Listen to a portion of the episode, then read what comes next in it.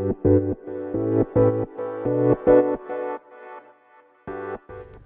ようございます。なつきです。今日は傲慢と善良についてねお話ししていきたいと思います。傲慢と善良っていうね小説皆さんご存知でしょうか？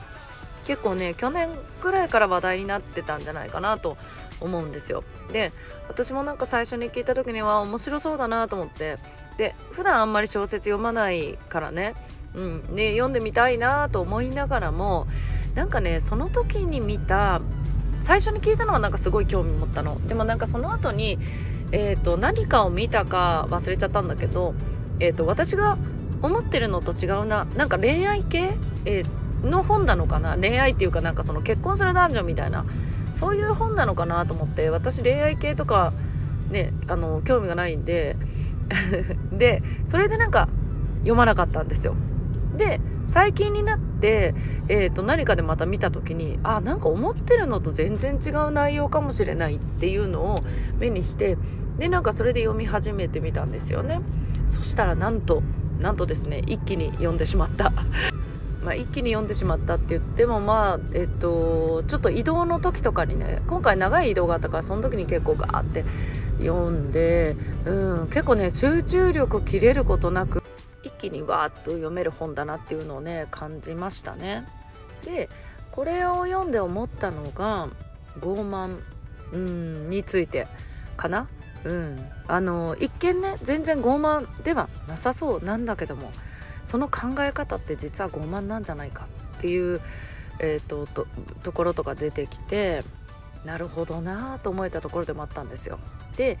まあえっとこの結婚をね控えた男女の物語なんだけどもまあその彼女がねいなくなるところにから始まるストーリーでまあそれによってのね人間関係まあそれによってっていうかまあその周りの人の人間関係とかですよね。まあ彼女の心情とかまあその彼がどうだとかね。うんなんかこれね読む人によって全然捉え方が違うなっていうのをなんか私は感じたかな。例えばこれが自分が実際、えーと、と結婚を控えてる時だったらどうなんだろうなとか自分が必死に婚活している時だったらどうなんだろうなでもこの捉え方をこの本を読んでね本当に伝えたかった部分、うん、ってきっとあると思うんですよね。でそれが本当の意味で理解、うん、できるってそうなるとその結婚相手とかそのパートナーだけじゃなくてね他の人間関係にももちろんね、うん、言える内容ではあるしそう人に対してうん抱く印象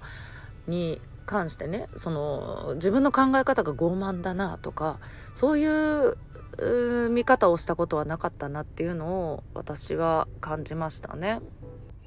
私普段からその人の発言とかなんかその人との関わり方とかってやっぱり結構考えるんですよね。うん、距離感とかその相手に合わせて、うん、とかその時のまあ、どこあの関係性ですよね。とかその立場によってもいろいろ変えたりもしていくんですけどもちろん。結構ね普段から、えーと、考えたりするんですよ。このこういう方ってどういう意図を持ってこの発言されたのかなこういう行動をしてるのかなとか、うん、で小説読む時って特になんかその主人公の気持ちとかを理解しながら読んだ方がよりわかるじゃない？まあそりゃそうなんだけどそうあの背景とかねなんか他の人の感情とかもでもねあのこの方はねすごくそれをね本当に細かく書かれていて自分でそのねえっ、ー、と小説ってその想像しながら読むからそういう部分では疲れちゃう時があるんですよね。だからその作者によってはえーとうん、すごい想像しにくいような文章とか小難しい文章にしてある方もいるからね。特にあの海外の小説なんかそうなんだけど人物も似ての名前も似てるし、うん、すごい想像しながら読むのしんどいななんてね疲れちゃったりもするんだけどこれはねめちゃくちゃ事細かに書かれていてなんか自分でそうやって頑張って想像しなくても自然とねその光景が思い浮かぶというかその彼女の姿とかね彼のなんかどんな風景かっていうのもうん、結構ねすんなり想像できてそれもね読みやすかった引き込まれる理由の一つだったかなと思うんですけど、うん、そういう意味で言うとやっぱりあの相手の気持ちを想像するとかねそういう部分に関してもあこういう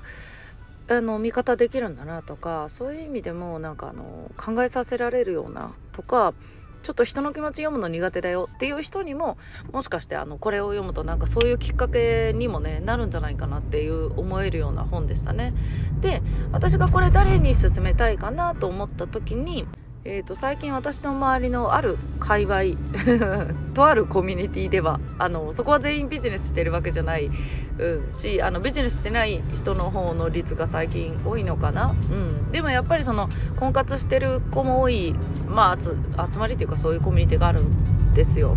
うん、とか、えーとやっぱり悩んでると人に幸せにしてほしいなとか誰かに幸せにしてもらうのを求める人がが多いんだなっていうのを感じるんだけど、うん、そこの子たちに読んでほしいなと思ってそうあの思いました。うん、なんかこううまく説明できてないけど あの、うん、誰かに幸せにしてほしい。要は人だより、うん、誰かがこうしてくれないからとかそう誰々のせいで私はこうなってるとかね、うん、その人に自分の人生任せちゃってるんじゃないかなっていう、うん、でもそれが当然要は人にっていうのはそのパートナーとか誰か自分以外の人間にねそうに幸せにしてもらおうとかなんか自分の人生なのに人に任せちゃおうとしている人になんか読んでほしいなって思えたんですよね。まあそこの方たちがねそうこのじゃあ本当の内容を本当の意味を理解できるとかうんまあでもそれも人それぞれ捉え方が違うのかもしれないけどね。そうそう。でもなんかそういうのにもめちゃくちゃいいんじゃないのかなと思ってね。で今日はここでこのお話をさせてもらいました。なんかうまくねまとまってないかもしれない。なので今日聞きづらかったかもしれない。うん。けどもこのままねえっ、ー、とアップしちゃおうかなと思います。ということで皆さん今日も素敵な一日をお過ごしください。それではまたお会いしましょう。